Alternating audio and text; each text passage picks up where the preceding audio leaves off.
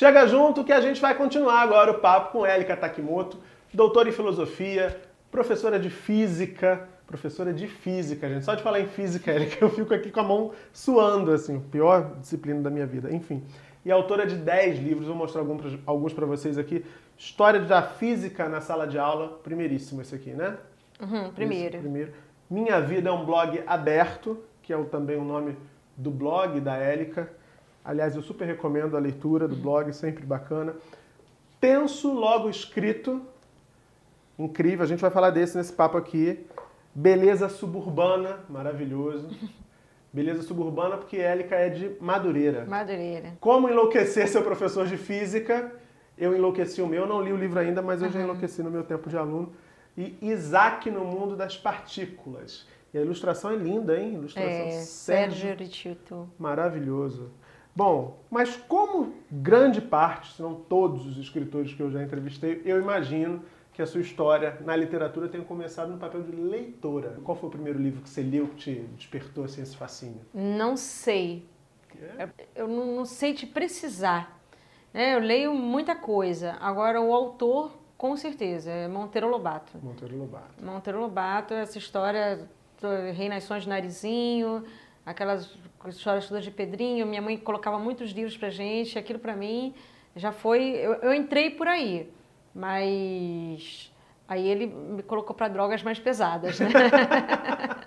Depois foi foi depois de muito velha já, entendeu? Imagina, velha. É, foi, acho que com 34, 33 anos, quando eu escrevi o primeiro texto de Beleza Suburbana. Uhum. Então eu tinha vergonha de escrever, eu achava que eu não sabia escrever nada, porque eu escrevia sempre em primeira pessoa. Uhum. E isso é um erro, erro, pecado capital, né? Você escrever em primeira pessoa, ou fugir do assunto. E eram duas coisas que eu fazia muito. Era escrever em primeira pessoa e fugir do assunto. Aí o professor riscava zero, zero, zero. Erro em redação, viu, gente? Erro em redação, aquela redação de colégio. Que gente... Isso. Isso. Então saí da escola e falei assim, não sei escrever. E aí eu sempre tive vontade de escrever, mas eu sempre tive muito vergonha pelos zeros que eu levei, as notas vermelhas que eu levei nas redações, que eu acumulei na vida. E, mas quando a gente tá, quando a gente é lida muito com uma arte, a gente tem vontade de participar dela, né? Se você, por exemplo, gosta de rock, você tem vontade de tocar bateria, guitarra, né? Uhum. Por exemplo, eu como lia muito, eu tinha vontade de escrever. E aí aconteceu uma coisa lá em Madureira, uma coisa, coisas que acontecem de repente somente em Madureira, né, no subúrbio carioca, e eu vi que eu estava com um olhar né, de cronista mesmo. Eu sabia que, assim, cara, eu queria escrever sobre isso que eu vivia. É, e aí eu, eu, tive coragem mesmo, porque é uma atitude corajosa. Uhum. Você pegar uma página em branco e começar a escrever. Aí eu escrevi. Só que o processo não se completa aí, depois que o texto termina. O processo só vai se completar, mas já só se completa quando você tem um leitor, alguém lê. Eu falei assim, quem vai ler? Para quem eu ofereço esse texto? Para quem eu vou compartilhar isso? Porque é uma coisa muito íntima. Né? Muito. Né? É demais. É demais mesmo. Eu estava muito emocionada, eu estava tava feliz por ter escrito. E, e eu tinha, tenho um amigo, Paulo Andel, que na época já era escritor, eu acho que está com mais de 20 livros é, publicados. E tinha, mandei para ele por e-mail. Eu falei assim, olha, Estou mandando um texto aqui para você dar uma olhadinha, um, com muita vergonha, com muita timidez, que eu já lia Paulo há muito tempo. E os amigos estão aí, né, os grandes encontros na vida. Né? Quando ele recebeu meu texto, ele respondeu, assim, Célica, cara, não para, me promete uma coisa, não para nunca, continue escrevendo, cria um blog, e, e assim foi. Aí eu criei o Minha Vida é um Blog Aberto, onde eu escrevo sempre em primeira pessoa, sobre o que eu quiser. Posso mudar assunto, de assunto na hora qualquer, que eu No meio do texto, não tem problema nenhum. E aí foi o, o Minha Vida é um Blog Aberto, que tá, já tem, acho que no, no blog já são mais de 500 crônicas que tem, que tem ali. E a Élica foi vencedora do Prêmio Saraiva exatamente na categoria crônica. Isso. Você também tem uma frase maravilhosa, eu li uh, sua frase, né? Você disse: Se eu virar uma escritora famosa, vai ser um pequeno passo para a humanidade, mas um grande passo para Madureira. E ah. você tem exatamente um livro falando da beleza suburbana. O que, que o subúrbio carioca tem de mais bonito, Élica, na sua opinião? São as relações humanas. Eu vejo que, que a gente cuida muito um do outro lá. É, por exemplo, eu moro numa vila, né? Madureira. Então é muito comum eu chegar, é, eu chegar em casa, estacionar o carro ali na vila e eu já ir direto para casa do vizinho.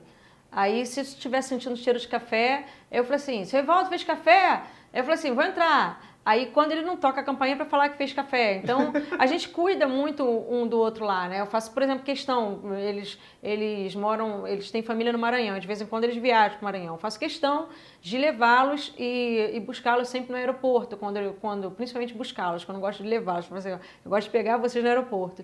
Então, uma coisa assim: eles não são, vamos colocar assim, meus parentes, são meus vizinhos né? Não tem responsabilidade nenhuma. E eu faço isso com o maior prazer, com o maior carinho. E, e é uma, uma coisa assim muito diferente que eu vejo que acontece somente no subúrbio carioca. Eu não vejo, eu transito muito Uhum. Né, pelo Rio de Janeiro. Não estou falando que não há beleza em outros lugares, Sim. não há relações intensas em outros lugares, mas ali tem esse tipo de coisa que eu vejo que é muito peculiar do subúrbio carioca. Agora eu vou ler um textinho da Érica aqui, que ela diz o seguinte, ó. Desde os meus 14 anos, praticamente só tive um namorado, com quem fui casada por quase duas décadas. Separar-me dele obrigou-me a ter que reaprender a andar sem segurar em nada.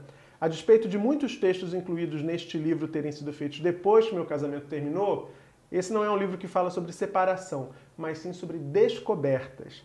Você definiu desse jeito, tenso, logo escrito. Quando eu li isso aqui, eu fiquei pensando, cara, que bacana, porque geralmente quando a gente fala de fim de relacionamento, e produz textos e lê textos, a gente vê textos muito doloridos sobre o sofrimento, sobre a tristeza, enfim. E esse seu texto de apresentação do livro revela que você olhou para essa fase como uma potência, o que não quer dizer que não tenha havido sofrimento, dor, uhum. nada disso. Mas como potência, assim, então beleza, o que, que tem de novo agora? Uh, eu sei que essa fase já passou, que tem um novo amor na área. Uhum. Tá aqui acompanhando a gravação, não vou mostrar para vocês. Mas enfim, esse olhar generoso, esse olhar aberto, sempre foi uma característica sua, Érica, ou veio com o tempo também? Eu acho que a palavra, assim, descoberta é uma palavra boa. Eu, eu ouvi de novo, eu, é, né, foi assim, eu gostei de ter colocado essa palavra descoberta. Eu acho que isso é um ponto importante, porque eu descobri né, que a gente não se conhece. Eu tinha essa desconfiança. né? Eu falei assim, mas a gente não se conhece. Quem fala assim, ah, eu me conheço muito bem, é porque não viveu em outras... É porque você está na zona de conforto. Zona de conforto é aquele lugar onde se morre, se morre em vida. Aí, nesse lugar, você se conhece muito bem. Agora, é, quando a gente vive experiências diferentes, a gente... Aí que a gente não sabe o, o que nós somos capazes de fazer ou incapazes de fazer em várias situações diferentes. E aí, nesse sentido, o tenso logo escrito, ele mostra, eu me coloco em várias situações que eu não sabia como ia lidar e a maneira pela qual eu lidei foi, acabei escrevendo é, crônicas sobre textos, né, compartilhando tristezas, agonias, alegrias, descobertas, assim, com, com, com quem quisesse, né, é, ler. E é interessante também que, assim, que quando eu coloco um texto, principalmente aí a, é, a rede, o Facebook, nesse ponto que dá para a gente fazer textos e colocar, que eu aprendi, outra coisa que eu aprendi, não importa o que você esteja passando, o nível do teu sofrimento e a experiência que você está vivendo. Vai ter alguém vivendo algo parecido, sofrendo igual a você. Então não precisa ter vergonha de compartilhar uma dor. Tem muita gente que tem vergonha Sim. de falar que erra, de falar que está de falar que está triste, de falar que está deprimido. É legal compartilhar porque você vê infinitos pares por aí. Reposiciona também, redimensiona, Sim. né? Sim. Outra coisa bacana que eu li uma definição sua é que você diz que quando você escreve, você coloca a balança, a balança das emoções, a balança da vida, talvez, na horizontal, meio que equilibrada. É um equilíbrio que é também sempre meio tenso, né? Você mesmo diz isso. Mas por que, que você acha que escrever te dá essa sensação assim? Bom, primeiro, eu só escrevo se a balança estiver completamente desequilibrada. Ah, é?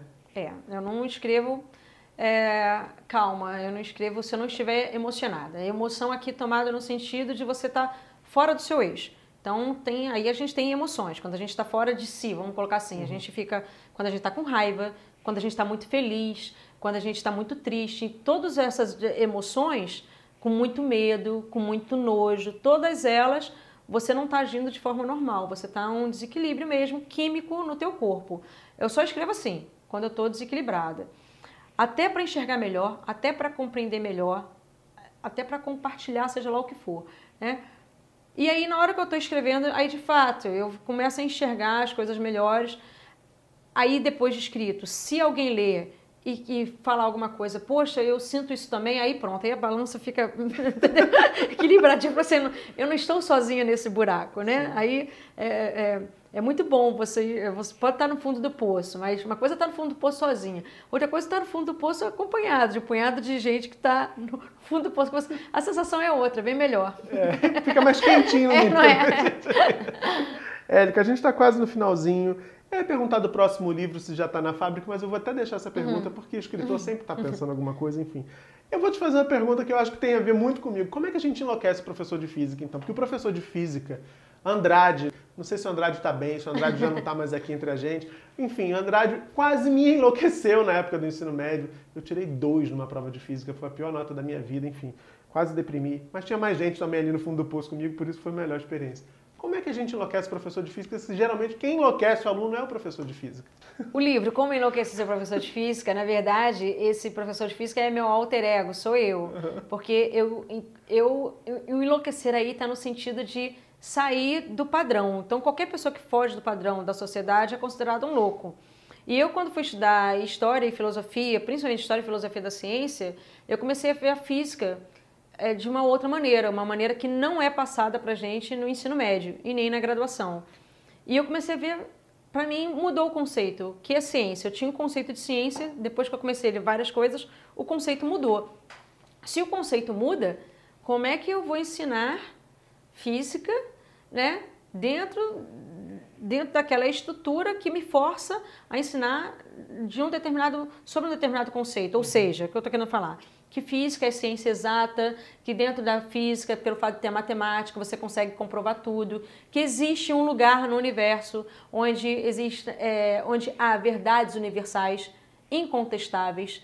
É, eu acreditava em tudo isso. Uhum. Aí depois que você começa a estudar História e Filosofia da Ciência, contextualizar cada descoberta, você vê que não é bem assim, que a física é um lugar de muita controvérsia, de muitas perguntas, de muitas dúvidas, de muitas discussões, e essas discussões estão até hoje. Por exemplo, o conceito de massa, o conceito de inércia de Newton, isso está sendo discutido até hoje. E isso não é passado em sala de aula. Não. É passado, olha, Newton descobriu isso como se fosse ponto pacífico, todo é mundo isso. aceita, e é isso. E não é bem assim. Os conceitos são altamente é, passíveis de serem debatidos, é, revistos e tudo mais. Você pode e deve não aceitar. Como assim?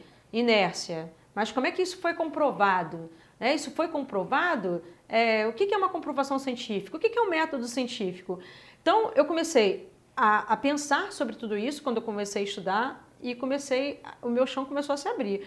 Eu comecei a, o que eu achava que estava estava bem estruturado, eu estava num edifício bem estruturado, quando Ruiu. eu fui ver, ele estava apoiado em palafitas, ruiu tudo. E, e aí é exatamente isso. Então, como enlouquecer seu professor de física? Fazendo ele estudar, de repente, filosofia, história, mostrando que fazendo, né, perguntando, será que existe mesmo essa diferença entre ciências exatas, ciências humanas, já que tudo é uma criação da mente humana, né? Em que medida eu não posso igualar uma teoria científica, que é um trabalho de uma criatividade, é, é, com um quadro com uma poesia? Por que, que são coisas diferentes? Tudo é uma criação humana. Então, é, eu acho que enlouquece fazendo pensar, não só o professor de física, como qualquer professor, como qualquer pessoa. A gente enlouquece no sentido de fugir do padrão quando a gente coloca a pessoa para pensar sobre os conceitos ou sobre palavras que ela acha que ela entende sobre, sabe do que está falando. E se a gente começar botar uma lupa em cada palavra, a gente vê que qualquer palavrinha, qualquer conceito é altamente controverso. É, as verdades estabelecidas elas podem ser revisitadas, né? Sempre. Muito obrigado por ter Eu que agradeço, eu que agradeço o convite. Tô adorei. Feliz. Sigo a Élica há tanto tempo, estou conhecendo aqui uma tuiteira, uma das minhas preferidas. Obrigado Obrigada. Mesmo? Bom, espero que vocês tenham curtido também esse papo. Foi uma delícia bater esse papo hoje aqui com a Élica Takimoto. Se você ainda não está inscrito ou inscrita no canal, faça isso agora. Inscreva-se, acione o sininho para ficar por dentro de tudo que rola aqui no Chega Junto. Você já sabe, toda terça e toda quinta, sete da noite, tem um papo gostoso aqui no canal, tá certo? Beijão e até a próxima.